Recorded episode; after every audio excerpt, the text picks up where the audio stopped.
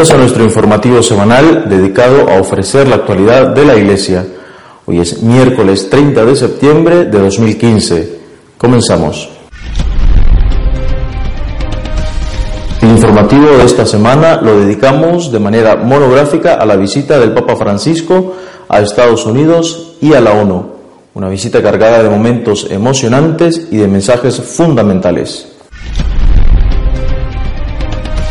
El Papa Francisco llegó a Washington procedente de Cuba el martes pasado y fue el mismo presidente Obama con su familia a recibirle al aeropuerto, algo que no es usual puesto que el protocolo de ese país dice que quien reciba a los presidentes extranjeros debe ser el vicepresidente de esa nación. El Papa, tras la recepción y sin discursos, se dirigió de una vez a la Anunciatura para descansar. A la mañana siguiente tuvo lugar la recepción oficial en la Casa Blanca. Allí, tras el discurso de bienvenida de Obama, el Papa le agradeció la bienvenida dispensada y recordó que como hijo de una familia de inmigrantes me alegra estar en este país, que ha sido construido en gran parte por tales familias. Precisó que los católicos estadounidenses, junto con sus conciudadanos, están comprometidos con la construcción de una sociedad verdaderamente tolerante e incluyente, en la que se salvaguarden los derechos de las personas y las comunidades, y se rehace toda forma de discriminación injusta, y elogió la libertad religiosa y la necesidad de defenderla. Consideró positivo el deseo del presidente de reducir las emisiones que dañan el ambiente y añadió que el cambio climático es un problema que no se puede dejar a la próxima generación y alentó a hacer los cambios necesarios para lograr un desarrollo sostenible e integral, pues sabemos que las cosas pueden cambiar. El segundo acto destacado en Washington fue el encuentro con los obispos de Estados Unidos celebrado en la catedral. En él, entre otras cosas, les aconsejó que tuvieran cuidado para no caer en las tentaciones del narcismo, que ciega los ojos del pastor, hace irreconocible su voz y su gesto estéril. Es necesario, añadió el Papa, que el obispo perciba lúcidamente la batalla entre la luz y la oscuridad que se combate en este mundo. Pero hay de nosotros si convertimos la cruz en bandera de luchas mundanas. El diálogo es nuestro método, continuó diciendo el Papa. Por tanto, la vía es el diálogo entre ustedes, diálogo entre sus presbiterios, diálogo con los laicos, diálogo con las familias, diálogo con la sociedad. No me cansaré de animarlos a dialogar sin miedo. Cuanto más rico sea el patrimonio que tiene que compartir con valentía, tanto más elocuente ha de ser la humildad con que lo tienen que ofrecer. El lenguaje duro y belicoso de la división no es propio del pastor. Las víctimas inocentes del aborto, los niños que mueren de hambre o bajo las bombas, los inmigrantes que se ahogan, los ancianos o los enfermos, las víctimas del terrorismo, de las guerras, de la violencia y del tráfico de drogas, el medio ambiente devastado. En todo esto está siempre en juego el don de Dios.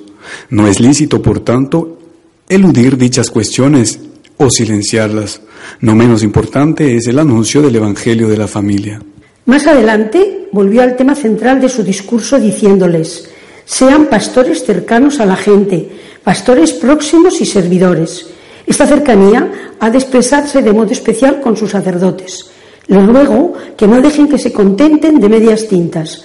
Cuiden sus fuentes espirituales para que no caigan en la tentación de convertirse en notarios y burócratas. Estén atentos a que no se cansen de levantarse para responder a quien llama de noche, aun cuando ya crean tener derecho al descanso. Por último, le recomendó que cuidaran de los inmigrantes y que tuvieran en cuenta que estos también tienen recursos que compartir. Por tanto, acójanlos sin miedo. Ese mismo día tuvo lugar uno de los actos más importantes del viaje, la canonización de San Junípero Serra, el evangelizador español de California. Llegó allí en 1768 y la primera misión que fundó fue San Diego.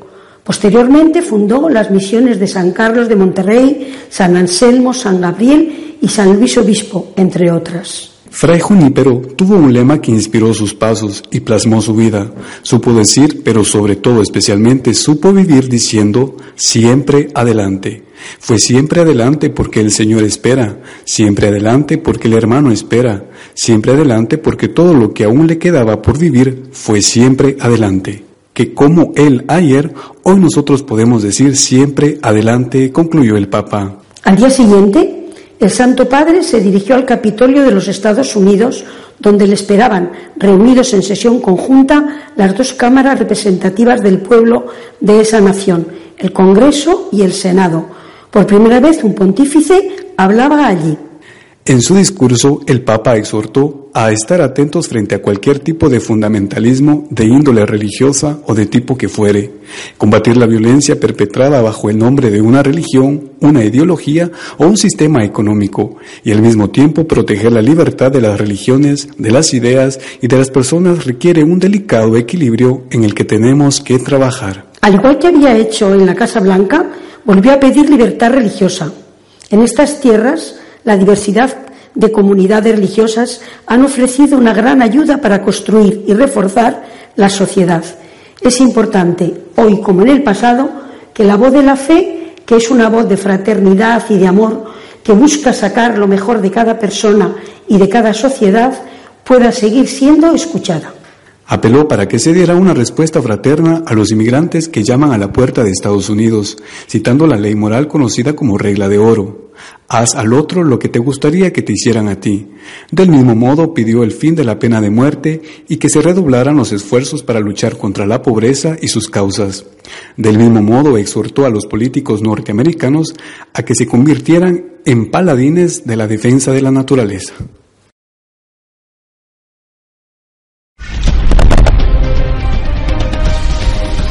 La segunda etapa del Papa Francisco de su viaje a Estados Unidos fue Nueva York. Llegó a esa ciudad el jueves por la mañana y la dejó el sábado por la tarde. Entre muchas otras cosas, estuvo en la Catedral de San Patricio, en la ONU y en el Madison Square Garden en una multitudinaria Eucaristía. El Papa Francisco, en la Catedral de San Patricio de Nueva York, apeló a la gratitud y a la laboriosidad, los dos pilares de la vida espiritual durante la celebración de las vísperas con el clero, religiosos y religiosas estadounidenses. El pontífice instó a los fieles a dedicar el tiempo de descanso a servir a los pobres, a los refugiados, a los inmigrantes, a los enfermos, a los explotados, a los ancianos que sufren la soledad, a los encarcelados y a tantos otros pobres de Dios.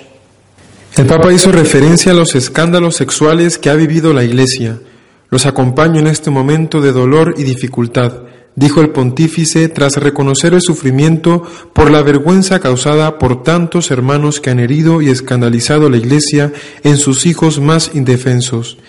También dedicó unas cariñosas palabras a las monjas norteamericanas, que están atravesando una profundísima crisis, tanto vocacional como de identidad, y que han sido incluso sometidas a examen por doctrina de la fe. A la mañana siguiente, el Papa llevó a cabo una de las etapas más importantes de su viaje, la visita a las Naciones Unidas. Allí pronunció un discurso en español ante decenas de líderes del mundo que participaban de la septuagésima Asamblea General de esta organización. La defensa de la naturaleza fue una de las claves de su mensaje deseó éxito a la Agenda 2030 para el Desarrollo Sostenible que se está elaborando, pero advirtió que para que tuviera éxito era necesario reforzar el derecho primario de las familias a educar y el derecho de las iglesias y de agrupaciones sociales a sostener y colaborar con las familias en la formación de sus hijas e hijos. El Santo Padre recordó también que la defensa del ambiente y la lucha contra la exclusión exigen el reconocimiento de una ley moral inscrita en la propia naturaleza humana, que comprende la distinción natural entre hombre y mujer y el absoluto respeto de la vida en todas sus etapas y dimensiones. El pontífice recordó la dramática situación que viven los cristianos y minorías en Oriente Medio, el norte de África y otros países africanos, que son desplazados debido a su fe el narcotráfico fue indicado también por el Papa Francisco, el cual por su propia dinámica va acompañado de la trata de personas, del lavado de activos, del tráfico de armas, de la explotación infantil y de otras formas de corrupción. Por la tarde tuvo lugar la multitudinaria Eucaristía celebrada en el Madison Square Garden, con 20.000 personas llenas de entusiasmo, que fueron animadas aún más por la actitud cordialísima del cardenal Dolan, arzobispo de Nueva York. En la homilía el Papa se refirió a la necesidad y a las dificultades que entraña vivir la fe en una gran ciudad como es Nueva York.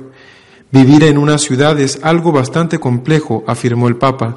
Sin embargo, Jesús sigue caminando en nuestras calles, mezclándose vitalmente con su pueblo, y esto nos llena de esperanza, una esperanza que nos libera de esa fuerza que nos empuja a aislarnos, a desentendernos de la vida de los demás, de la vida de nuestra ciudad. La última etapa del viaje del Papa a Estados Unidos se desarrolló en Filadelfia. Poco después de llegar ahí se dirigió a la catedral para celebrar la Santa Misa.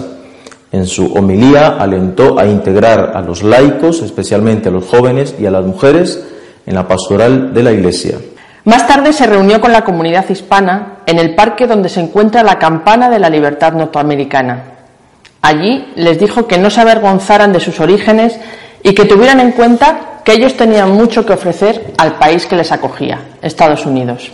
Por la noche tuvo lugar uno de los eventos más importantes de esta visita, que era en realidad el motivo principal de su viaje, la vigilia de fiesta y testimonios que constituyen, junto con la misa celebrada al día siguiente, la Jornada Mundial de la Familia. Una de las primeras sorpresas de la fiesta de las familias fue Mark Wahlberg como presentador. El actor y productor estadounidense Aseguró que atribuye su éxito en el cine a su fe católica. Mi fe me ayuda a ser un buen padre, un buen esposo y un buen ser humano. La fe trae alegría a mi vida. A continuación, varias familias compartieron su testimonio de vida sostenida en la fe, a pesar de las dificultades. Una pareja de novios australianos compartió con el Papa sus diversas preocupaciones en su camino al matrimonio, entre ellas la amenaza de una creciente presión por cambiar la definición legal del matrimonio. Tememos lo que significará para nosotros, nuestros hijos y nuestra sociedad, señalaron. También tuvieron lugar diversos números musicales, como el de la leyenda de la música soul Aretha Franklin, Cristiana Baptista, que encuajó ante el Papa toda una versión del himno Amazing Grace. Otro conmovedor testimonio fue el de la madre ucraniana Lesia Boris y sus dos hijos Bodan y Boris Vasiliv, quien tiene parálisis cerebral. A pesar de que no tenemos mucho, dijo, somos verdaderamente bendecidos por la gracia de Dios y la protección de la Madre de Dios, la Virgen María. La madre dijo que su hijo enfermo es una bendición que ayuda a otros a ver que es feliz con los desafíos que enfrenta. Bodán, por su parte, quiere ser sacerdote. Más adelante, Gianna Emanuela Moya, hija de Santa Gianna Beretta Moya, compartió con los asistentes un conmovedor fragmento de la carta que su madre le escribió a su esposo Pietro cuando aún eran novios. Le regaló luego una reliquia de su madre. La santa, enferma de cáncer, rechazó someterse al aborto que le aconsejaban para salvar la vida de su hija. Tras escuchar atento los testimonios del Santo Padre, se dirigió a los asistentes en un discurso improvisado en español, dejando de lado el que tenía preparado Francisco. Destacó que Dios no mandó a su Hijo a un palacio, a una ciudad o a una empresa, sino que mandó a su Hijo al mundo en una familia. Dios entró al mundo por una familia y pudo hacerlo porque esa familia era una familia que tenía el corazón abierto al amor, que tenía las puertas abiertas al amor. Explicó, una familia es verdaderamente familia cuando es capaz de abrir los brazos y recibir todo ese amor. Francisco reiteró además que tenemos que tener un especial cuidado para con los niños y los abuelos. Cuidemos la familia, defendemos la familia porque ahí se juega nuestro futuro, finalizó. Concluido su discurso, el Papa firmó en inglés, Francis, un mural realizado por el artista César Viveros, que celebra la familia. El Santo Padre también hizo el brochazo final que necesitaba la obra. El tenor Andrea Bocelli entonó el Padre Nuestro en inglés y el Papa dio la bendición antes de retirarse. El primer acto público del día siguiente, domingo, fue la visita al seminario diocesano. Pero antes el Papa se había reunido con algunas víctimas de acciones pederastas de sacerdotes. Por eso, cuando habló ante los obispos que estaban participando en la jornada de la familia, en la homilía de la misa que celebró con ellos, empezó aludiendo a la reunión que acababa de tener. Llevo grabado aún en el corazón el sufrimiento de los menores que fueron abusados por sacerdotes. Dios llora los crímenes sexuales cometidos contra menores y estos no pueden ser mantenidos en silencio por más tiempo. Prometo que todos los responsables rendirán cuentas. Humildemente les debemos a ellos y a sus familias nuestra gratitud, afirmó. A continuación habló de los grandes cambios que han tenido lugar en la sociedad con respecto al concepto de familia comparándolos con lo sucedido entre el antiguo pequeño comercio de barrio y los grandes centros comerciales. Ya no se vende fiado, dijo, ya no se puede fiar uno de los demás. La cultura actual parece estimular a las personas a entrar en la dinámica de no ligarse a nada ni a nadie, no fiar ni fiarse. Lo importante hoy lo determina el consumo. Consumir relaciones, consumir amistades, consumir religiones, consumir, consumir. Esto genera una herida grande, siguió diciendo el Papa. Una de las principales pobrezas está en la soledad radical a la que se ven sometidas tantas personas, corriendo detrás de un like, corriendo detrás de aumentar el número de followers en cualquiera de las redes sociales, una soledad con miedo al compromiso en una búsqueda desenfrenada por sentirse reconocido. Pero el Papa animó a los obispos a no limitarse a señalar los defectos de esta sociedad, a no anatemizar a los jóvenes que viven en esta sociedad y sufren sus consecuencias. Como pastores estamos llamados a aunar fuerzas y relanzar el entusiasmo para que se formen familias. La tentación es no fundar una familia. Tras este encuentro con los obispos en el seminario diocesano, el Santo Padre se dirigió a una cárcel para jóvenes delincuentes. Allí les dirigió palabras de aliento y recordó que el sistema penitenciario debe tener como objetivo no la venganza o el castigo, sino la reinserción. Por la tarde tuvo lugar la Santa Misa, con la que concluía la Jornada Mundial de la Familia y también su estancia en Estados Unidos. Se calcula que para este evento habían acudido más de un millón de personas. Como ha sido habitual durante casi toda su visita apostólica a Estados Unidos, el Papa predicó en español. La homilía tuvo dos partes, una primera en la que Francisco, siguiendo las lecturas y el Evangelio del día, instó a no estorbar la acción del Espíritu Santo, y una segunda en la que señaló los pequeños gestos de amor familiar como una presencia clara de dicho Espíritu. Los pasajes de la Sagrada Escritura leídos este domingo esconden una sorpresa, afirmó el Santo Padre. Moisés y Jesús reprenden a sus colaboradores por ser tan estrechos de mente, ante la acción del Espíritu Santo, cediendo a la tentación de ser escandalizados por la libertad de Dios que hace llover sobre justos e injustos saltándose la burocracia, el oficialismo y los círculos íntimos.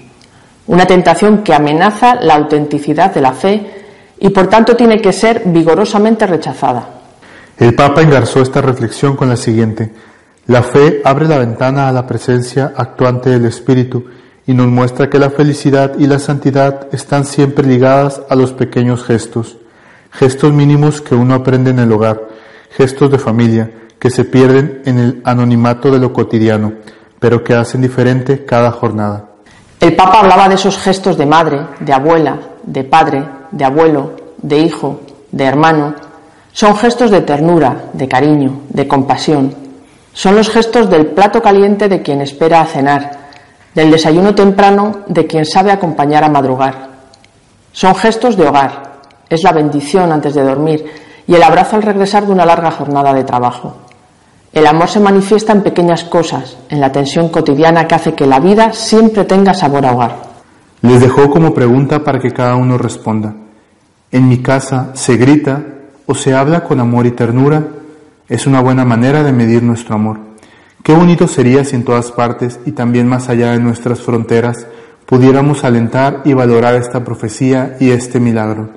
Por último, hizo un voto porque renovemos nuestra fe en la palabra del Señor, que invita a nuestras familias a esta apertura, que invita a todos a participar de la profecía de la alianza entre un hombre y una mujer que genera vida y revela a Dios, que nos ayude a participar del gesto profético de cuidar con ternura, con paciencia y con amor a nuestros niños y a nuestros abuelos.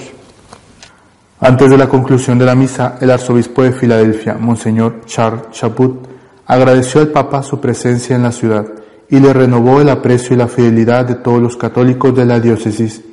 Por su parte, Monseñor Vicencio Paglia, presidente del Pontificio Consejo para la Familia, anunció que el Papa ha decidido que el próximo Encuentro Mundial de las Familias tenga lugar en Dublín en 2018. A continuación, nuestro comentario editorial de esta semana está dedicado a la visita del Papa a Estados Unidos. Su Santidad, el Papa Francisco, se encuentra en Estados Unidos en el momento en que hago esta grabación.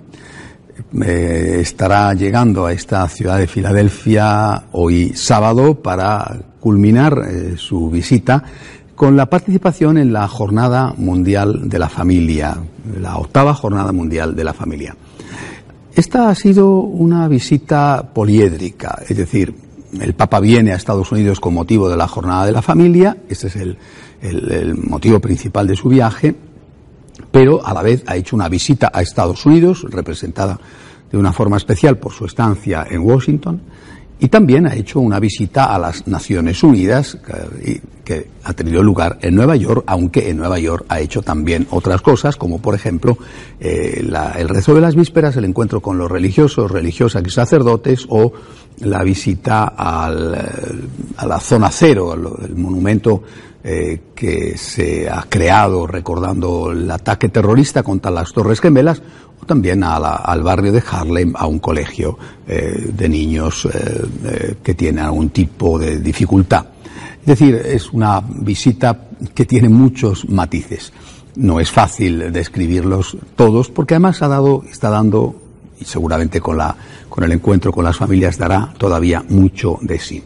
Quiero fijarme en algunas cosas. En primer lugar, decir que el Papa ha insistido en algunos elementos centrales y básicos de la doctrina católica. Por ejemplo, importantísimo el discurso ante las Naciones Unidas. Importantísimo.